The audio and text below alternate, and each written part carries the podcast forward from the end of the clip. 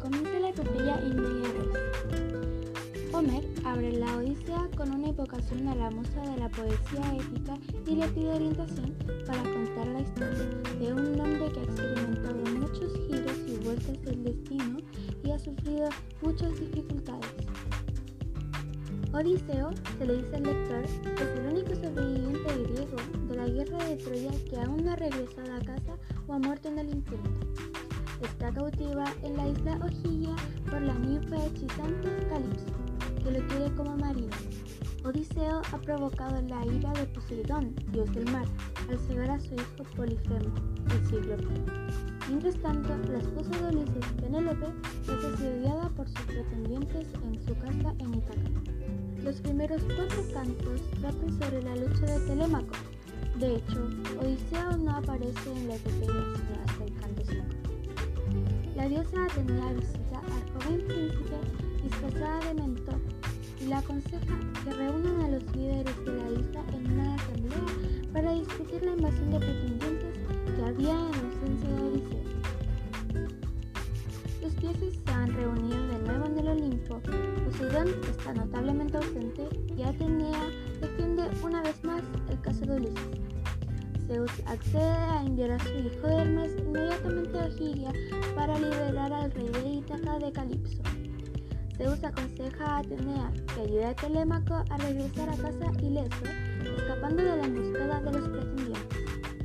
En esta epopeya se ven entrelazados muchos motivos y emociones, como el honor y la lealtad que tiene Odiseo hacia su esposa y nación, se enfrentó a la ira de variados dioses para volver a su reino. Tener a dioses y seres mitológicos persiguiéndote para evitar que llegues vivo a casa es una presión que personalmente no podría aguantar. Su publicación fue hacia alrededor del año 700 a.C., pero no se sabe con exactitud. El cantar de Miocid trata el tema del honor, un valor de gran importancia para la gente de la época. La necesidad de recuperar la honra perdida es lo que da impulso a las hazañas cometidas por el héroe. El poema se inicia con el destierro de Cid, primer motivo de deshonra, tras una acusación de robo.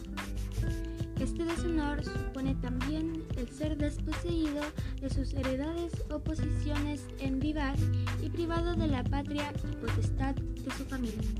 Tras conseguir la conquista de Valencia, gracias a su prudencia y astucia, el héroe consigue el perdón real y una nueva heredad, señorío sobre Valencia. Para ratificar su nuevo estatus de señor de vasallos, se conciertan las bodas de sus hijas con linajes del mayor prestigio como lo son los infantes de Carrión.